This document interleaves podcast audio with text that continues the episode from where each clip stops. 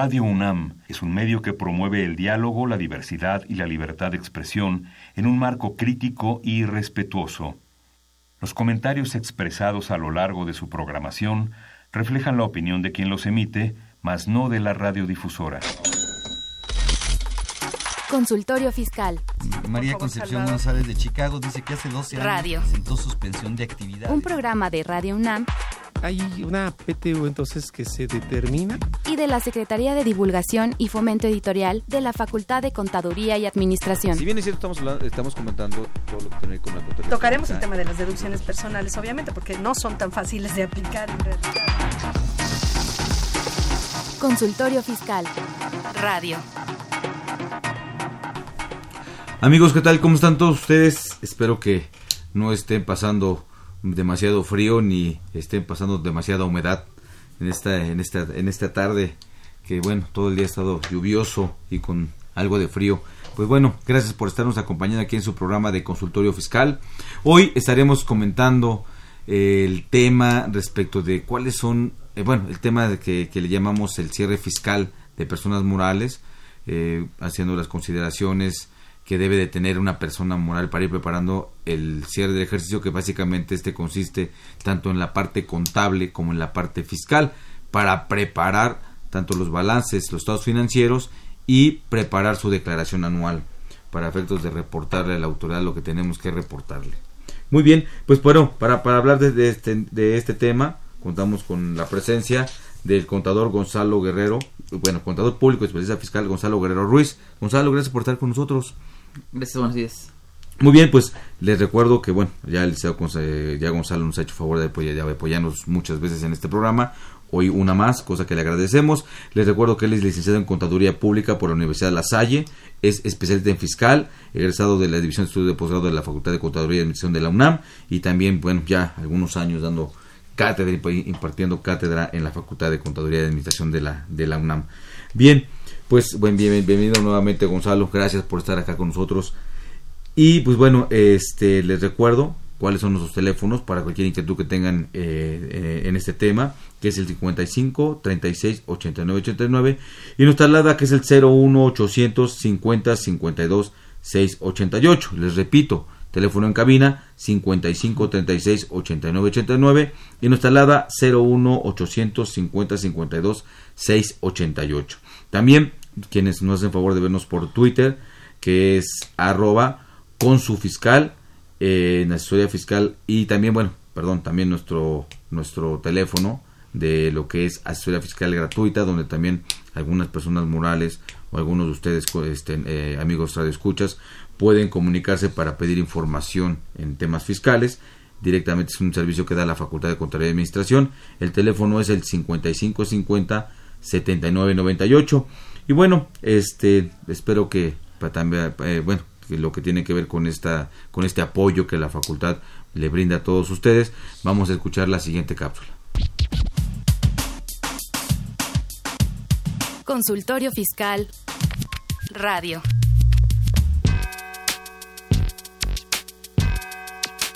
¿Los impuestos le causan problemas? ¿Dolor de cabeza? Ay, ¿qué le puedo decir? ¿Problemas de estrés? ¿Malestar estomacal? Ay, ¿No puede dormir? ¿Hasta el infinito? Basta de sufrir. Nosotros tenemos la solución. La Facultad de Contaduría y Administración te asesorará en tus obligaciones fiscales, laborales y de seguridad social, tanto de manera personal como vía telefónica. Así es, ya no te preocupes por tu declaración anual.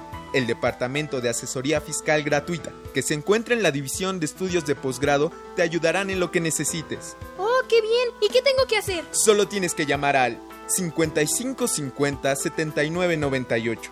Y no solo te atienden de manera personal o telefónica, también contamos con correo electrónico. Sí, escuchaste bien. Correo electrónico. Escribe a consultoriofiscal@fca.unam.mx. Con toda la ayuda que tendrás por parte de asesoría fiscal gratuita, tus malestares se irán al XEUN AM 860 Radio UNAM. Info Fiscal.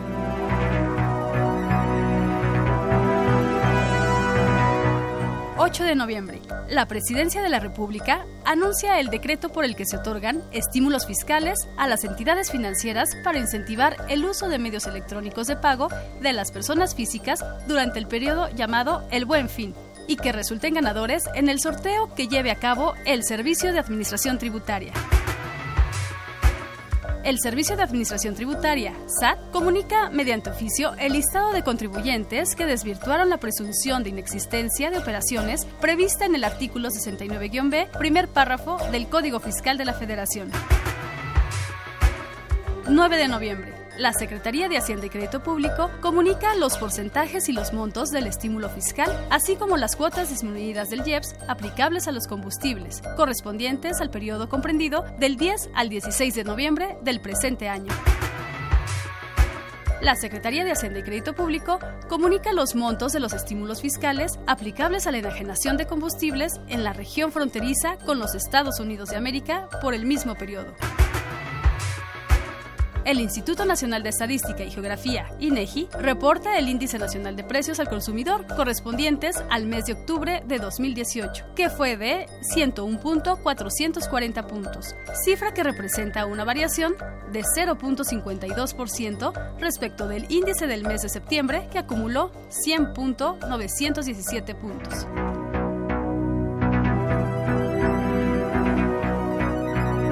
Info Fiscal. Ve y escúchanos por Twitter, arroba con su fiscal.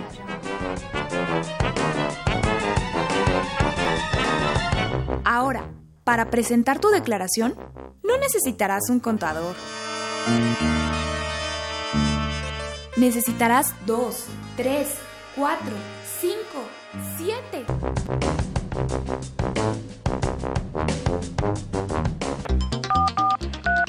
Llámanos, nos interesa tu pico 536 8989. Lada 01800 5052 688.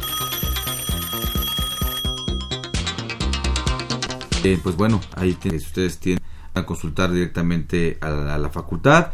También ya estamos informados de las principales publicaciones que se dieron en el diario oficial de la Federación durante esta semana. Y bueno, eh, entrando en, en, en, el tema, esto de, de, bueno, que ya empieza a oler a posadas, ya empieza, ya empieza a oler a este a ponche y a todo eso, pues también hay que empezar a preparar lo que es el cierre del ejercicio, no tanto la parte contable, la parte fiscal y también la parte administrativa contable, ¿no? Tiene, eso tiene mucho que ver. So, so, so, sobre este respecto, eh, ¿cuál sería el, si es que hay una, un, un, un, procedimiento, ¿no? De primero esto, luego esto, luego esto, para que después no tengan que estarse regresando, me falta aquello, me falta lo otro. ¿Qué consideraciones, qué, qué, consideraciones este, había que tener a este respecto, Gonzalo? Bueno, principalmente que Ahora sí que podemos ir con un orden. Podríamos ir primero, si quieres, por los ingresos. Hay que verificar que efectivamente estamos cumpliendo con esta nueva disposición que son los complementos de pago, que ya se establecieron desde el mes de octubre. Y que bueno, a final del día, ahorita debemos estar ya cerrando que cada vez que nos paguen, pues estar haciendo un complemento de pago eh, de manera correcta, con los datos correctos y que sean las los timbres o los FDIs o las facturas que normalmente llamamos que realmente pueda llegar a contemplar este complemento. A la actualidad hay muchos problemas todavía porque aún no se están expidiendo el complemento de pago, ya sea por ignorancia, ya sea por problemas en cuanto a que tienen que pagar una cantidad adicional a sus proveedores de software para decir, ¿sabes qué? Que el complemento de pago, ah, bueno, eso no viene incluido en tu paquete, hay que pagar una cantidad adicional uh -huh. que no se va contemplada, pues hay que realizar ese pago, o en su defecto utilizar la página del SAT que tiene sus sus detallitos para poder emitir un complemento de pago. No es tan sencillo, es más complicado de lo que aparece, porque hay que aclarar mucha información, es un poquito emborroso, pero bueno, hay que cumplir con esto para efecto de poder tener nuestros ingresos cubiertos y que así la autoridad sepa perfectamente cuáles fueron los que se cobraron en el ejercicio y cuáles quedan pendientes de cobro, dependiendo del tipo de modalidad de persona moral que tengamos para tributar. Una no. persona moral eh, normal, por así llamarlo, régimen 2, pues sabemos que reconoce los ingresos inclusive en crédito, pero habrá personas morales como un SC que tiene que reconocer ingresos conforme vaya eh, efectivamente cobrándolos, ¿no?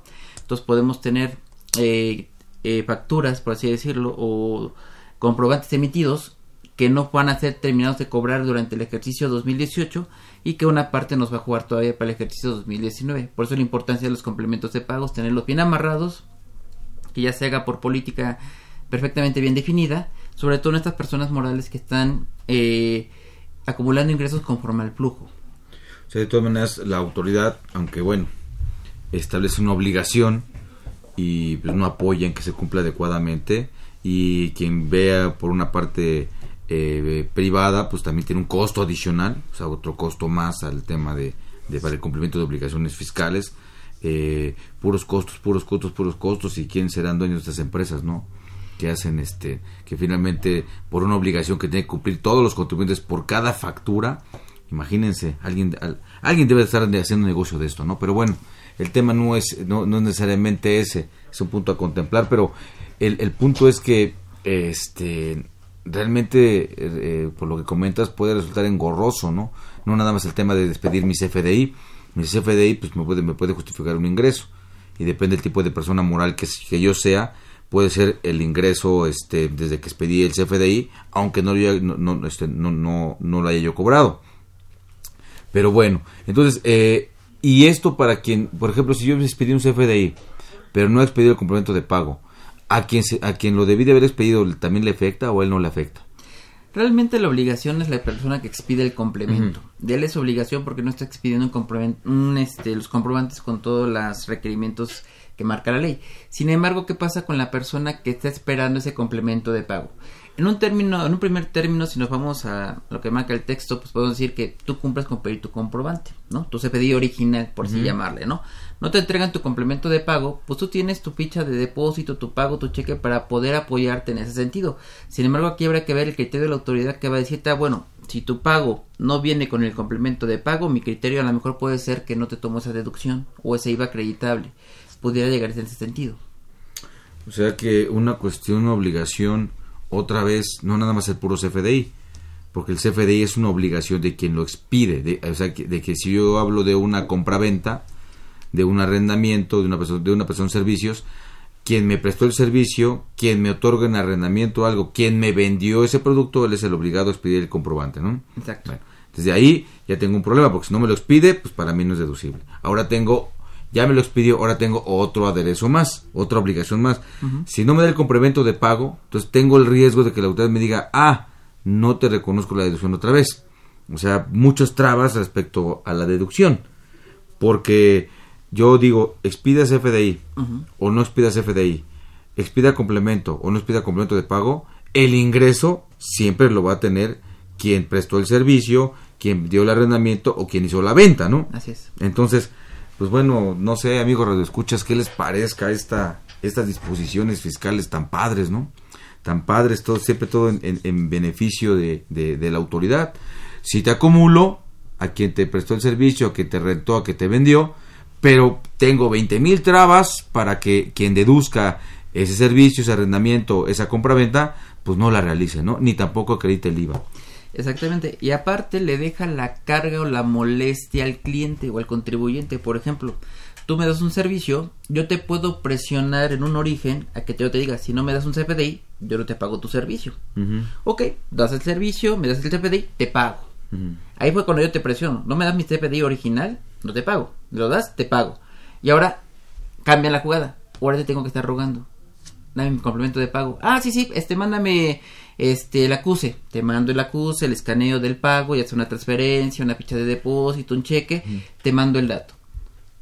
Y estoy esperando. Y espero. Y espero. Oye, te encargo. Oye, te encargo. Y luego si son operaciones únicas o esporádicas con ese tipo de, de cliente o servicio. Pues entonces, pues bueno, me van a pelear. Cuando es una relación constante, cuando saben que soy un cliente constante, pues hay cierta presión de que ya sabes que ya no te voy a comprar, o sea, o ya no voy a contratarte porque me estás faltando con el complemento de pago y yo lo necesito. Pero cuando es así, actos de una sola vez o ingresos esporádicos o pagos esporádicos, pues cuando lo vuelves a ver o cómo lo presionas, oye, mi complemento, mi complemento, mi complemento, ¿no? Y esa carga te la deja a ti como contribuyente de estar correteando al otro de que él pueda, que tenga que cumplir con su obligación. ¿Sí? Debería de ser nada más limitarse a que pues, el que se pide el ingreso. O sea, si, por el ejemplo otro no. yo voy a una tlapalería Ujú. y pues porque necesito una una una cinta de aislar, a lo mejor un aceitito para las para las puertas, no sé, eh, menudencias. Y, y pues le pago y pues, de las compras fueron 300 pesos y le pago.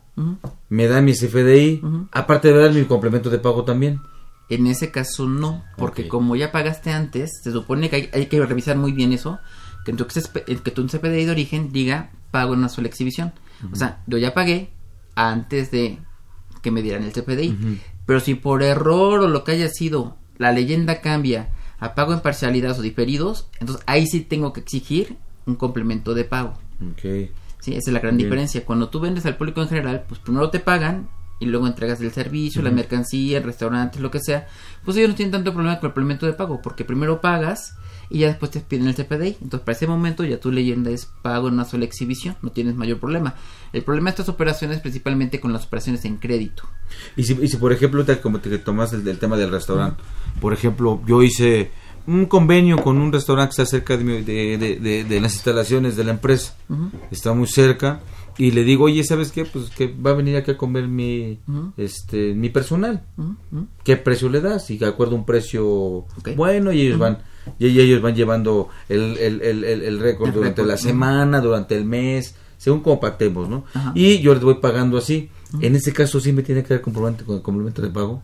Ahí te tendría, ahí depende, eh, sí, aquí en este caso de complemento de pago porque primero te va a decir, está tu cuenta y como no sé cómo vas a pagar, si con una transferencia, si con tarjeta de empresarial, si con un cheque nominativo, entonces en primer término sabes que pago parciales diferido porque en este momento te estoy mandando, digamos, la nota de cargo para que tú entres a revisión, revises, cheques y me pagues posteriormente. Entonces el comprobante original va a decir pago en parcialidades o diferido. Y ya cuando nosotros le paguemos, entonces sí, siguiente acto, pedir el complemento de pago. Muy bien. Fíjate que te tengo otra pregunta. Pues son, son dudas que son los cotidianos, ¿no? Por ejemplo, eh, en las empresas eh, habrá quien tenga bien este estipulado el pago de la gasolina, pero, pero no siempre se puede. Y no siempre y, no todas las gasolineras reciben los tickets y hay que salir y, y se, le acaba la, gasolina del vehículo y pasa una gasolina donde me dicen no no no no te preocupes mira este tú puedes sacar tu tu este tu CFDI por internet entonces yo realizo hoy esa compra, ese consumo en alguna gasolinera que esté en, en, alguna carretera. Y yo y no, no, no saco el CFDI ni en ese momento ni al otro día, lo saco a la semana. Si yo saco el CFDI a la semana, es, es eh, eh, ahí, también requiero complemento de pago o no requiero complemento de pago. No, porque aquí en el caso de la gasolina ya pagaste. Primero en término ya pagaste. Te dan un ticket que efectivamente se va a cambiar por un CFDI. Entonces ahí cuando tú recibas tu CFDI original, ahí le vas a poner, bueno, tiene que tener la leyenda de eh, pago en una sola exhibición, ¿no? Pago en una, sí, una sola exhibición y ya con eso ya queda solventado el tema. Muy bien, entonces... Nada más aquí habría que verificar que efectivamente hay muchos problemas en las gasolineras a veces, no tanto, sino por cuestiones de, de software, de los proveedores que el IVA no coincide. O sea, es normal que el IVA no coincida. Ubiquemos. Hay una parte del IEPS que se paga en las gasolinas que no causa el IVA. Pero hay veces que ves los importes y te coincide. O sea, el importe dice 100 pesos y son 16 pesos de IVA, ¿no? Entonces, aquí hay algo mal. Porque aquí podría acreditar una cantidad de manera indebida. ¿Por qué? Porque están eh, desglosándome de manera eh, equivocada el, el, comprobante. ¿no? Esto pasa mucho con las gasolineras.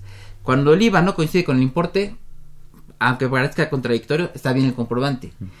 Cuando tu importe coincide con tu IVA en una gasolinera, significa que algo está mal. Seguramente está mal. Y, aún así, aunque no coincide, hay que revisarlo, ¿eh? porque no necesariamente porque no coincida sí. hay más probabilidad de que esté correcto este que, sea correcto eh, eh, amigos esto es importante porque bueno pues para efectos de lo del cierre hay veces que pues se quedan algunos pendientes, aun, cuando ya se cerró el ejercicio, ya se prestó la declaración anual y luego no, no, no lo contemplamos y el problema no es en ese momento, el problema es cuando viene la autoridad o puede venir la autoridad y nos toque la puerta y nos revise y me dice esto, esto, esto, esto, adiós, te quito la deducción, te quito el acreditamiento o también cuando viene el auditor y sobre todo con esos gastos que pueden ser pequeños, pueden ser este, de, única vez, pero en el ejercicio pueden sumar cierto monto y, y realmente hay que hacer modificaciones. ¿Por qué? Porque nos quitan la deducción, ¿no? Este, ¿Qué otra consideración debe, se debe tener a este respecto, Gonzalo? Con respecto a los ingresos, digo que básicamente es tener todo efectivamente bien timbrado, por así llamarlo, sus complementos de pagos a partir de octubre y que efectivamente los tengamos eh, bien clasificados cuando somos contribuyentes bajo flujo o cuando somos contribuyentes que vamos a acumular inclusive ingresos en crédito, ¿no? Para ver en qué ejercicio me va a afectar una cosa y la otra. Muy bien, aquí hay una pregunta que nos hace Manuel Salazar, eh, gracias por llamarnos. Él dice, en noviembre emití una factura, o sea, un CFDI, pero hasta enero de 2019 se la van a pagar. Por lo tanto, hasta enero emitiré CFDI, eh, perdón, el complemento de pago. Es correcto. Muy bien, entonces si hasta enero emitirá. Nada más que se asegure que por en su leyenda que es pago en parcialidades o diferido y no hay un tiempo límite. Ahora sí que es conforme a la operación real, o sea, no estamos inventando nada. Si tú no emites el complemento de pago en los próximos 2, 3, 4 meses es porque no lo has cobrado. Muy bien. Él, eh, después, después, en base a eso, pues, también pregunta, ¿en qué momento causo el ISR y el IVA? Dice, aunque en el complemento de pago no se, no se, no se separa el IVA, que sí, pues nada estás cobrando. ¿Sí? ¿Qué hacer cuando es, cuando es persona moral y o física? Entonces aquí... ¿En qué momento causa el ISR? Bueno, aquí él nos tendría que decir si es persona física o moral. Sí. Si es persona moral, habrá que ver qué tipo de moral es, si de las que tomaron la opción de acumular o de pagar el impuesto conforme a sus flujos, o una persona moral normal, por así llamarla, del régimen general. Si es persona física, pues en todos los términos es hasta que cobre, tanto para ISR para IVA. Si es moral que eh, manejó el esquema de, de, tributar bajo cobros, pues obviamente hasta que lo cobre y el IVA en la misma manera. Si es ISR régimen general, persona moral, pues el ISR ya lo tendré que contemplar, porque ahí es el momento que se pide el, comprobante correspondiente. Y en el IVA no, el IVA tendrá que esperar hasta que se emite el complemento de pago. Muy bien, muy bien, pues bueno, ahí está la, la, respuesta, gracias por, por, hacernos la pregunta. Entonces, eh, pero pero el, el, tema tanto de ingresos como de deducciones, pues así al mismo, al, mismo contribuyente, también tiene sus deducciones, ¿no? Y debe tener, debe de estar, pues bueno, muy bien estos expedientes tanto documentales como cibernéticos, ¿no?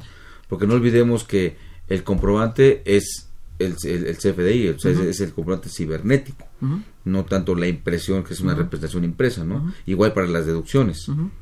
En materia de deducciones tenemos varios, varios, varios puntos que hay que cubrir. Número uno, hay que asegurarnos que todos tenga respaldo un respaldo digital, como tú lo dices.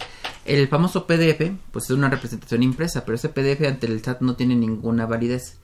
Cuando nosotros recibimos por parte de alguno de nuestros proveedores, eh, recibimos una factura, un CPDI, viene acompañado de dos archivos. La representación gráfica para poder visualizar de manera rápida qué es lo que estamos comprando, gastando, etcétera, etcétera. Y otro archivo con terminación XML.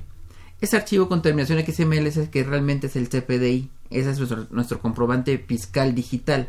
Entonces, esos archivos, pues no los puedes imprimir. Claro. O sea, sí los puedes imprimir porque es cierta información, pero su estado natural es digital. Entonces hay que tener una carpeta, yo recomendaría en la computadora, en nuestro disco duro, una carpeta donde se guarden los XMLs de cada una de las compras y cada uno de los gastos que son deducibles para nuestra empresa.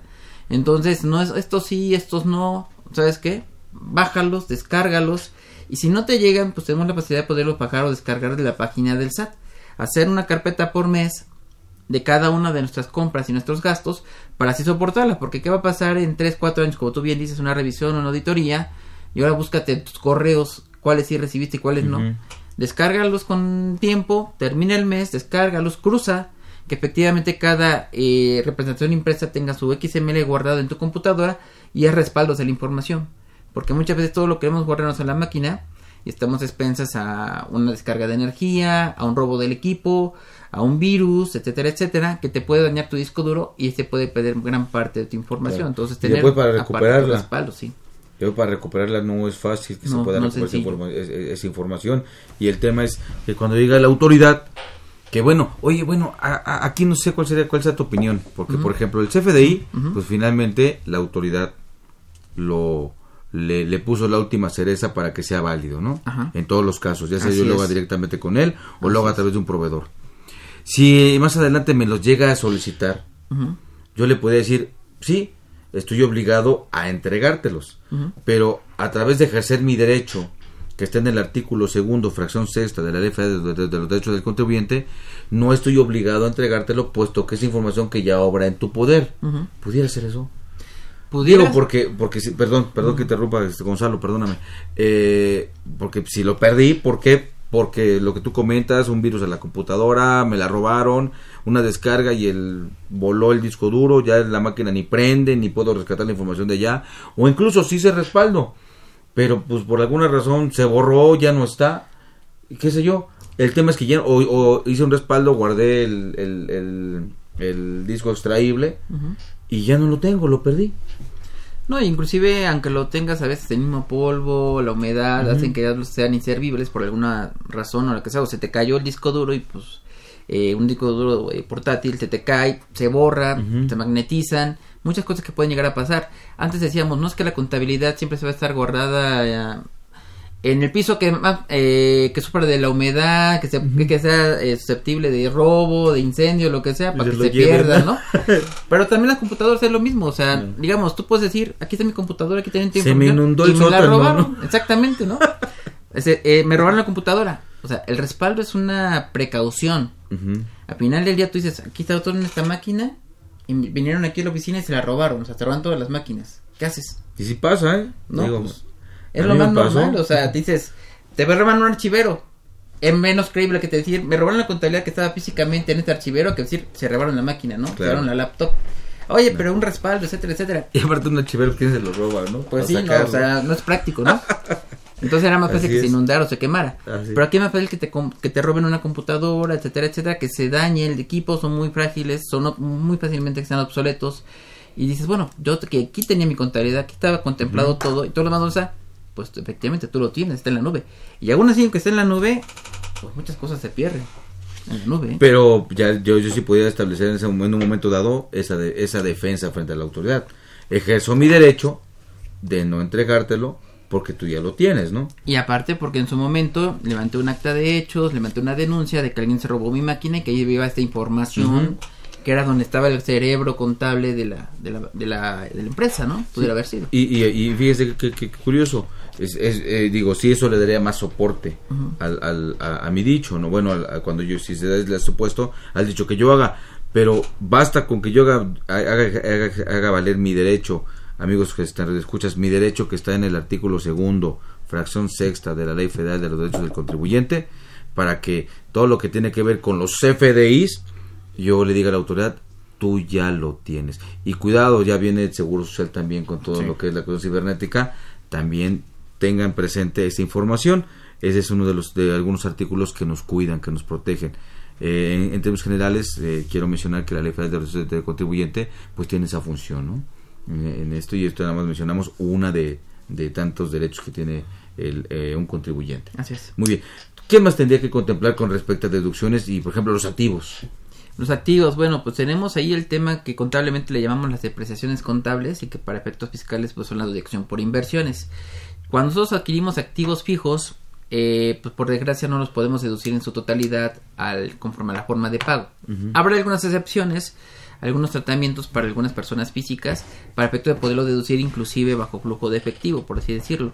Sin embargo, las personas morales del régimen norma, eh, general tienen que deducir bajo un porcentaje máximo de deducción. Es lo máximo que puedes deducir por año por esa compra en ese activo fijo. Caso específico, por ejemplo, una computadora. Pues yo una computadora que a lo mejor ahorita voy a aprovechar el buen fin para endeudarme otros tres años. ¿Qué vas a hacer? Compras la computadora, ya la pagaste con tarjeta de crédito a los meses que tú quieras, ya tienes el CFDI en el cual le dice que es pago en una sola exhibición porque para la tienda departamental ya está pagado. Tú ya le debes al banco, pero no le debes a la tienda departamental. Tienes tu CFDI completo. Sin embargo, para efecto del impuesto de la renta, pues simplemente puedes deducir no más allá de un 30% anualizado. Significa que esa compra la voy a terminar de deducir en tres años y fracción. Entonces, es- este pedazo que voy a poder deducir en este ejercicio fiscal, pues se va a tener que actualizar, lo vamos a tener que, que ajustar conforme a los INPCs de la fecha de compra a el último mes del- de la primera mitad del ejercicio, ¿no? Te actualiza para darle un efecto, o de reconocer la inflación por la tiempo que ha pasado y esa es la parte máxima que puedo deducir. La gran ventaja es que cuando son años completos, pues yo ya sé que mi factor de actualización no va a rebasar del mes de junio. Entonces ya podría haber actualizado todos los que tengo sin tener que esperar a que me publiquen en noviembre o diciembre.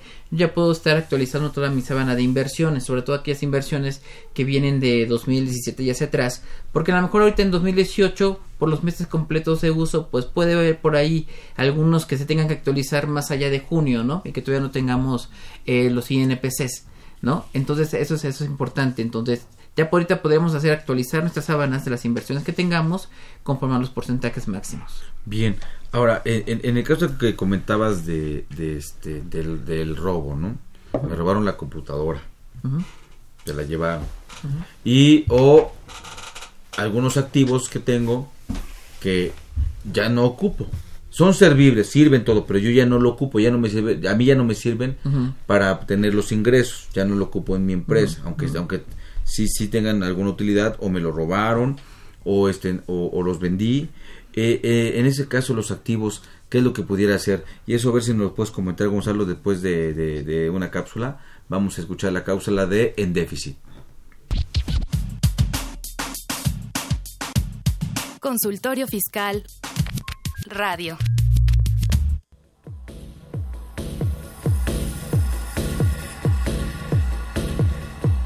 En déficit. Con José Silvestre Méndez.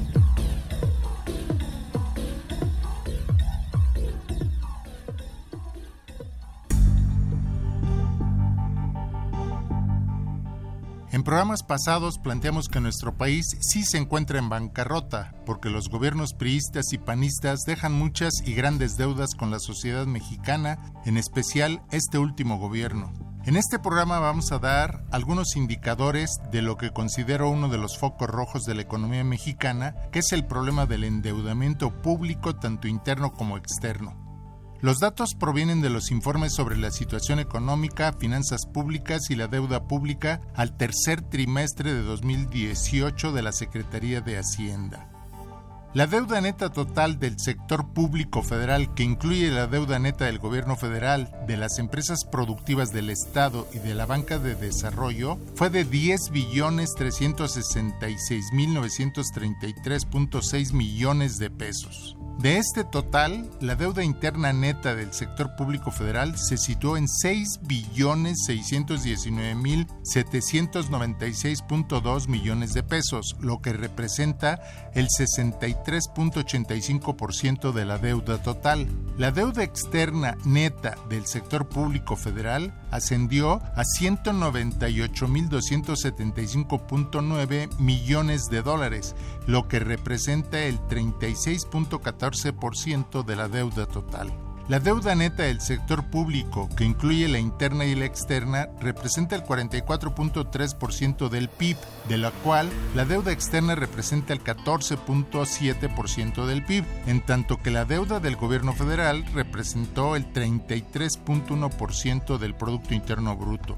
Al cierre del tercer trimestre del año, el saldo de la deuda neta del gobierno federal fue de 7 billones 750 mil 794.1 millones de pesos y el saldo neto de la deuda externa gubernamental fue de 93.566.8 millones de dólares. Durante el actual sexenio, la deuda pública total incrementó su participación en el Producto Interno Bruto al pasar de 33.8% en 2012 a 45.4% en 2018, es decir, tuvo un incremento de 11.6%, lo cual significa que la deuda deuda crece más rápido que la propia economía.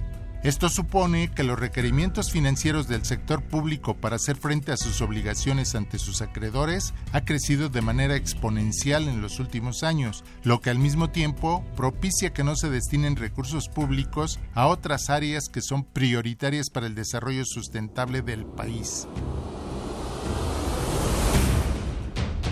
Un ejemplo destacado es Pemex, cuya deuda financiera rebasa los 2 billones, lo cual incluye créditos y bonos con vencimiento a menos de un año, lo cual significa que se deben pagar con sus respectivos intereses. El pasivo total de Pemex es de 3.6 billones de pesos al tercer trimestre de 2018, de acuerdo a cifras de la propia empresa. De acuerdo con estimaciones de la Secretaría de Hacienda, el monto de la deuda total del sector público ascenderá a 10 billones 638 mil millones de pesos. El problema principal de la deuda pública lo representa el pago de la misma, que incluye intereses. ¿Cuánto del presupuesto público se destina al pago de esta deuda?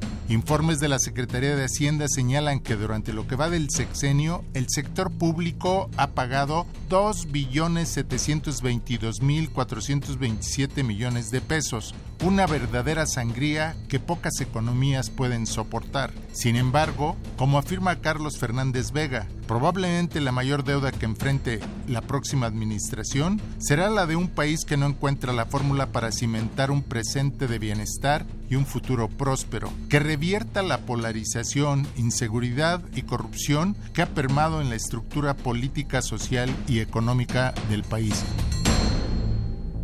Muchas gracias, les dejo mi teléfono 56160308 y mi correo electrónico men3112 arroba yahoo.com.mx. En déficit con José Silvestre Méndez.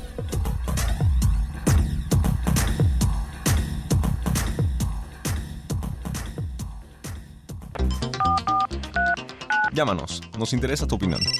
Teléfonos en cabina 5536 8989. Lada 01800 5052 688. Bien amigos, pues gracias por continuar con, con nosotros. Eh, ¿Qué les puedo decir? Lamentablemente las noticias de la realidad que tenemos en el ámbito económico este, pues no es muy bueno eh, en nuestro país en el tema de las finanzas. Eh, eh, digo, la, la, opinión del maestro Silvestre Méndez es pues, bueno que le puse la opinión de un experto. no todos somos expertos en estas áreas y a veces no lo contemplamos y como hace rato comentaba el control Gonzalo Guerrero, pues viene, vienen cuestiones del buen fin y buenas cuestiones de la Navidad y buenas cuestiones que nos pueden este eh, pues poner contentos y, qué bueno, ¿no? Pero no olvidemos esa, esta parte de, de, cifras, de números que luego no, no queremos escuchar, ¿no? Como que no queremos voltear para esto. Viene un nuevo gobierno que, bueno, pues este pues yo no he escuchado algo que, que, vaya enfocado a, estas, a, modificar estas cifras, ¿no? O hayan tocado estas cifras. Hablan de muchas cosas. Este, eh, pues bueno, tenemos eh, mucho tipo de, de personas, este, eh, medularmente en el gobierno, como futbolistas, cosas así. No, está bien, o sea, yo, yo, no critico eso, que sean futbolistas, qué bueno, pero así como fueron buenos futbolistas o buenos deportistas en concreto, pues también que se preparen, se preparen para los carros que van a tener, las personas que van a estar, que se preparen para los carros que van a tener, o sea, no, no, no, no, no es malo. Eh, este, una cosa es el desempeño eh, profesional o de un oficio, lo que sea, y otra cosa es que de verdad se preocupen eh, en, encontrar esas fórmulas, como bien decía ahorita el maestro Silvestre Méndez, este, esas fórmulas para que nuestro país pues pueda, pueda encaminarse a bien, ¿no? Hace rato comentábamos que ni el portal del SAT eh, está funcionando adecuadamente, donde nos obligan y finalmente vienen multas, vienen, vienen créditos en donde pareciera que hay que llegarse de recursos de donde sea y al final del día dónde van esos recursos cuando hay tanta deuda, ¿no? Tanta deuda. Es, es, es lamentable, también es importante que recapacitemos en eso, ¿no? Este, no nada más en las cuestiones de festividades que se, que se vienen acercando o cuestiones que aparentemente pueden ser buenas y ayudar al pueblo, ¿no, Gonzalo? Bueno, perdón, esa es mi ah, opinión. Esa es mi opinión, este, y lo digo sinceramente y, bueno, con la mejor de las voluntades hacia todos, hacia todos, este, pues todos nosotros, ¿no? Así es. Pues bueno, continuemos con, con, con, nuestro tema, Gonzalo. Estábamos viendo qué pasaría en ese supuesto cuando tengo activos que ya no uso mejor, etcétera. Ahora con lo que tú comentas del buen fin, compro una computadora mejor, me voy a endeudar, pero la que yo tenía, pues la compré el buen fin pasado y, todavía no la acabo de deducir, pero ya no la voy a ocupar. ¿Qué, qué, qué podría yo hacer ahí con esos activos? Bueno, aquí cuando un activo deja de ser útil o deja de ser eh, usado para obtener los ingresos, la ley te permite deducir, o también en el caso de robo, el saldo pendiente por deducir al momento en que se dé tal situación. Como tú dices, hay maquinaria que a lo mejor funciona todavía, sin embargo ya no te ya no es eh, digamos capaz para tus actividades, ya no te genera ingresos, nada más no la puedes vender porque ya es obsoleta, pero sin embargo funciona y ahí va a ser parte de tu activo. Entonces, todavía si vieron algún saldo pendiente por deducir eh, fiscalmente, en ese momento lo podemos Todo, ¿verdad? hacer. El saldo pendiente que quede. Sí, ya, ya no lo llevo a esa hoja de trabajo o esa sábana que comentabas tú. De de ahí ya puedo tomar el saldo que me reste y no seguirlo guardando ahí en pos de aprovecharlo en beneficio de la empresa, ¿no? Así es. Una vez que ya tengas este determinado cuánto es tu saldo pendiente por reducir, este monto también se actualiza, Claro. eh, se ajusta y ya con eso ya lo podemos deducir. Igual pasa con, lo, con el robo.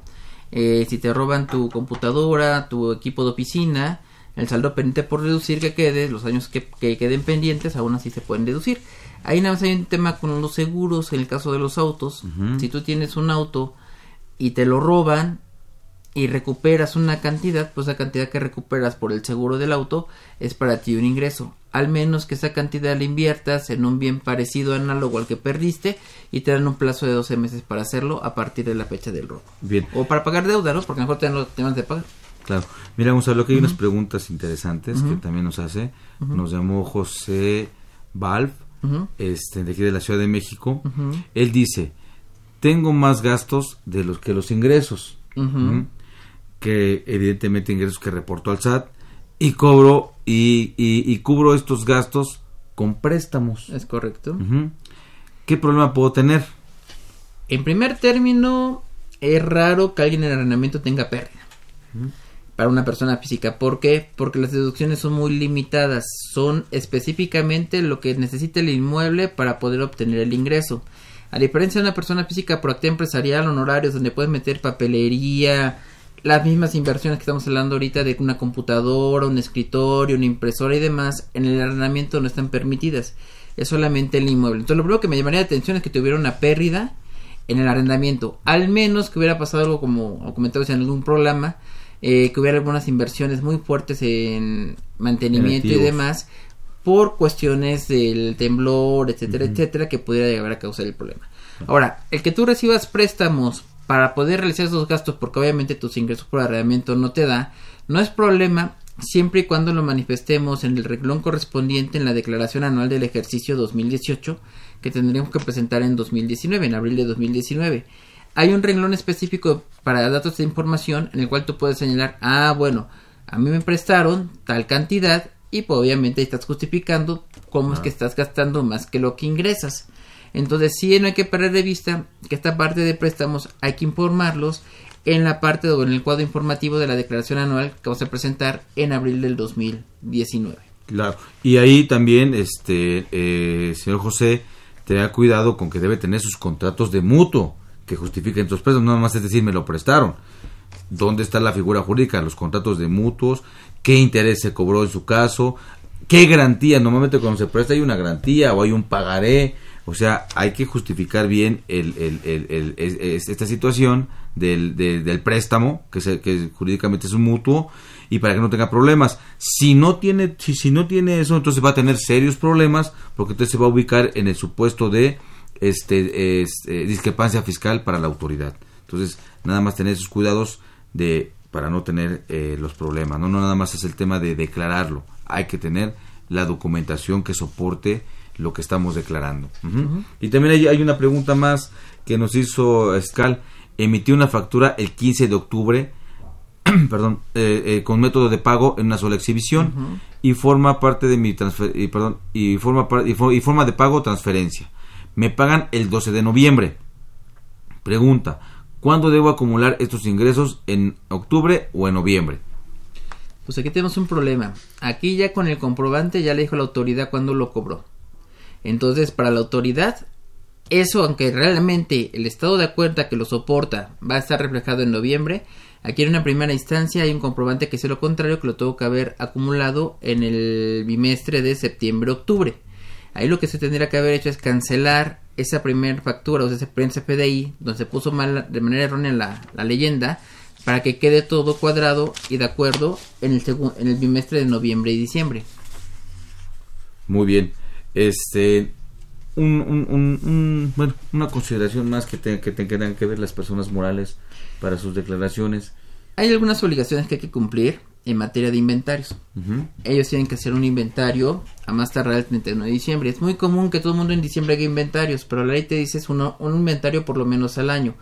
Tú puedes escoger como tu fecha marzo, marzo de cada año, hacer inventarios, abril de cada año, porque es muy común que en diciembre ahorita vas a querer comprar algo y le dice la tienda, cerrado por inventario, o sea, ¿qué necesidad? Si en diciembre es cuando más se consume, más se vende, etcétera, etcétera, que tenga cerrado por inventario. Puedes planificarlo y hacerlos todos los meses de octubre o dependiendo tu, si eres una tienda de temporadas, pues en la temporada baja, ¿no? Que hay poca actividad, etcétera, etcétera. Pues en el mes de abril, todos los meses de abril hacemos un inventario anualizado y, se- y se acabó. Es muy importante los, todos los inventarios porque ahí podemos ver diferencias que puedan subsistir entre mi inventario físico y mi inventario en libros. Hay que recordar que la diferencia en inventarios siempre la autoridad lo va a presumir como un ingreso, ¿sí? Como que, ah, te falta inventario, quiere decir que lo vendiste, ¿no? Y lo vendiste sin CFDI. Entonces, eso es una presunción de la autoridad, ¿no? Toda presunción admite prueba en contrario. Entonces, por eso es también parte importante de esto, de ver las diferencias de inventarios, ver las mermas o las pérdidas. Ah, sabes, pues ahí está una caja. ¿Qué hay? Pues está esto, pero pues la humedad o el polvo, lo que sea, ya echa a perder. Pues hay que hacer una destrucción de inventarios, un aviso a la autoridad para efecto de poderlo deducir, ¿no? Claro. Y no, no, pues nada más digamos, ah, pues como ya no sirve, vamos a tirarlo. No, no, espérate, es todo un proceso, ¿no? Que hay que hacer para esos inventarios. Si no, nada más hay que tirarlo así. Acuérdense mucho, hay que hacer un aviso Así es. en el tema de este, de, para efecto de los inventarios. ¿no? Así es, y en primer término hay que ponerlo como cada donación, ¿no? A ver si hay alguna donataria que pudiera quererlo y si no, en su defecto, entonces ya proceder a la, a la destrucción para poder también nosotros seducirlo, ¿no? Entonces hay que hacer un inventario analizado. Tenemos también el tema de que en diciembre hay que hacer los ajustes a la nómina. Hay que estar muy pendiente de eso, de que tener timbrado perfectamente cada uno de los pagos que se hicieron a los trabajadores. Y en diciembre hacer el ajuste. Para que si en caso de que se le retuvo de menos, en diciembre se pueda hacer esto. O si se le retuvo de más, ese saldo a favor se le puede acreditar en el mismo ejercicio que estamos terminando. Entonces es muy importante verificar que no haya timbres duplicados, porque es muy decir, ah, me equivoqué, vuelvo a generar otro timbre en nómina, pero se nos olvida cancelar el primero, ¿no? Hay que recordar que ahorita con todo esto de la cancelación del CFDI que acaba de entrar en vigor en noviembre, en materia de nóminas podemos cancelar sin tener que avisarle a nadie, o sea, se puede cancelar libremente, ¿no? Entonces sí es importante verificar que nuestras nóminas estén timbradas, que no estén duplicados los ingresos para los trabajadores y hacer este ajuste anual que tenemos que hacer ahorita en diciembre para también nuestras retenciones ISR que se hayan pagado coincidan con esta documentación. Ok, en, en, en materia de nóminas, que es mucho cuidado administrativo. Si yo, por ejemplo, en, el mes de marzo eh, eh, se, se me olvidó o no timbré una nómina, se me pasó una nómina completa no timbrarla, ¿no? ¿La puedo hacer ahorita? Bueno, aquí la autoridad te da un plazo porque la, el código es medio tajante en ese sentido. eh, en el sen- eh, con respecto a que se debe timbrar al momento, perdón, se debe de tener el timbre al momento del pago, al momento de realizar el pago. Sin embargo, la instrucción miscelánea te da algunos días en base a cuántos números de trabajadores tengamos, determinados días hábiles de más. Pero al final de cuentas, eh, también tenemos algunas materias de requisitos de cuándo hay que cumplir con los requisitos. En algunos casos, como en los gastos, nos da como fecha de término a más tardar el 31 de diciembre. Y para otros casos, el reglamento también dice que mientras es esporádico, pues podrías complementar a más tardar la fecha de la presentación de la declaración anual. Ok, entonces por ahí puedo tener eh, disposiciones que me apoyen para estar tranquilo y que no te pierda yo la deducibilidad de Es esa correcto. de esa nómina, ¿no? Así Eh, es. Me refiero, pues no sé si pago semanal, quincenal y se me olvidó una, pues bueno, lo, lo puedo hacer, ¿no? Bien, amigo Radio Escuchas, pues no, eso es, eso es importante, ¿no? Que lo tengan presente, no, no todo está, porque muchas veces dicen, ya, ya no puedes, ¿no? Bien, pues vamos a ir a, este, a, a una pausa para, este, bueno, para ver que, para, para comentar los, eh, eh, eh, lo que es nuestra revista fiscal. Consultorio Fiscal Radio. Los invitamos a que nos vean en la radio. Y nos escuchen por televisión. Consultorio Fiscal, radio y televisión. En el 860 de AM y en la barra de Mirador Universitario Coahuila. Abordamos los temas de tu interés como impuestos sobre la renta, Declaraciones, testamentos, pensiones, seguridad social, estímulos fiscales, discrepancia fiscal, régimen de incorporación fiscal, entre otros temas. con destacados especialistas en la materia. Los miércoles por Radio UNAM. Los jueves por y internet. los sábados por TV UNAM. Véanos en la radio. Escúchenos por televisión.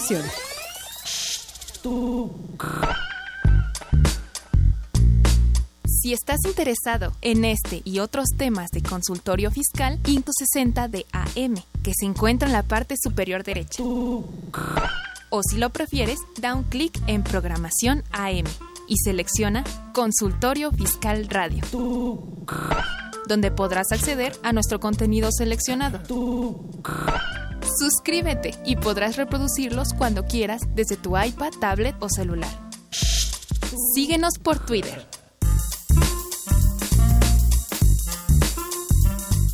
Ve y escúchanos por Twitter, arroba con su fiscal.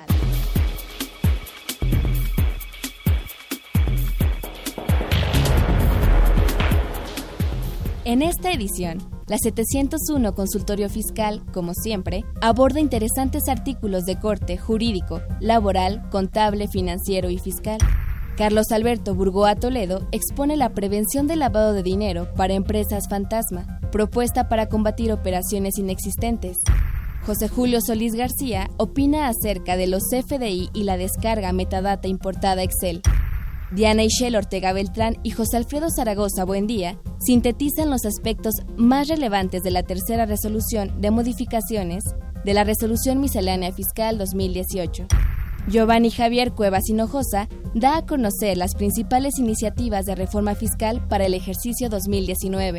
Estos y otros temas de gran interés se presentan en el número 701 de Consultorio Fiscal. Suscripciones a los teléfonos 5616-1355 y 5616-7755. También a través de la tienda electrónica publishing.fca.unam.mx o en la revista electrónica consultoriofiscal.unam.mx.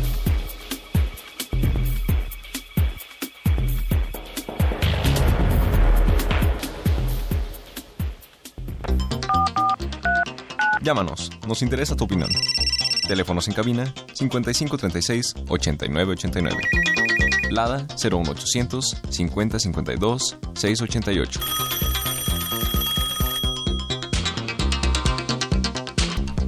Bien, muy bien. Pues continuando con nuestro que es este eh, algunos aspectos relevantes de lo que es el cierre fiscal de para 2018. ¿Qué otras consideraciones tienen de tener nuestras personas morales? Eh, tenemos un tema que también son los anticipos sobre los gastos que podemos llegar a deducir. Pero más que nada anticipos que hayamos realizado, por ejemplo, durante 2017. Cuando tú realizas un anticipo, tú puedes obtener tu timbre de ese anticipo y obtener el comprobante de esa operación a más tardar en el ejercicio inmediato siguiente.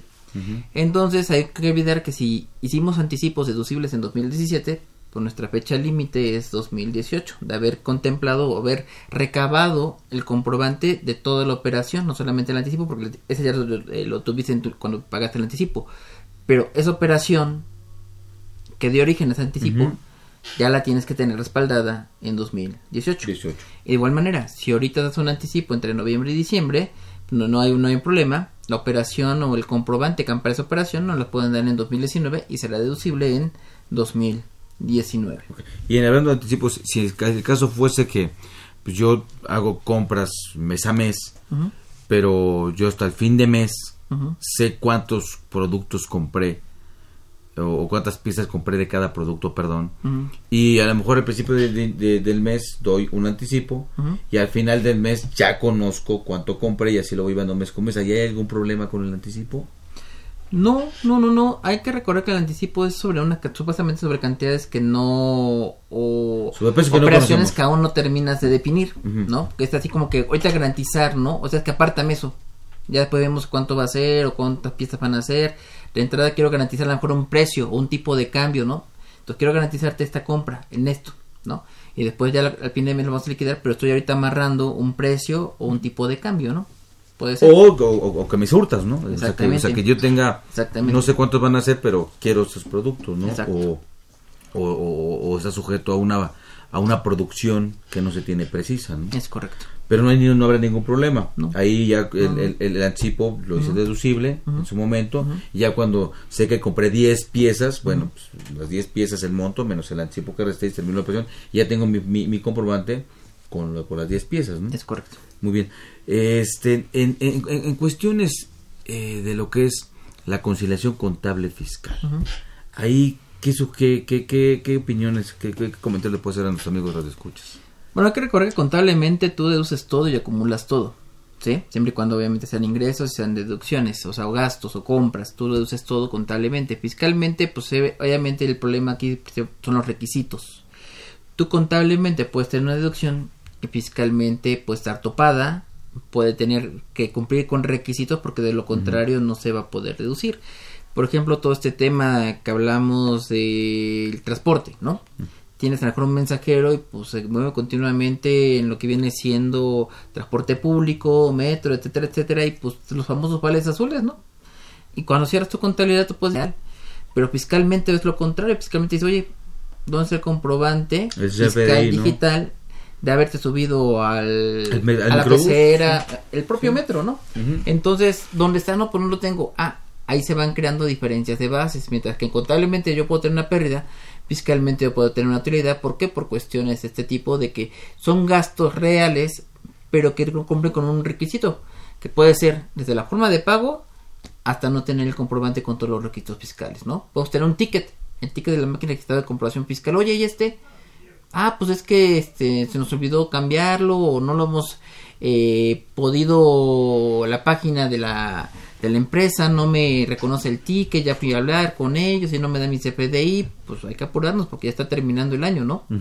Acuérdense que la autoridad eh, se ha pronunciado inclusive que a pesar de las leyendas que puedan tener los negocios en el sentido de que si tu ticket no lo cambias en una semana o en cinco días o en ocho días no te doy tu CPDI, tú tienes todo el año del ejercicio con el calendario fiscal para poder cambiar cualquier ticket por un CPDI con todos los requisitos. E, eso es lo que te iba yo a preguntar, porque también es muy común gasolineras que dicen nada malas del mes. O en muchos negocios, nada malas del mes. Es más, en centros, en, en, tiendas de autoservicio, también te lo llegan a decir, ¿eh?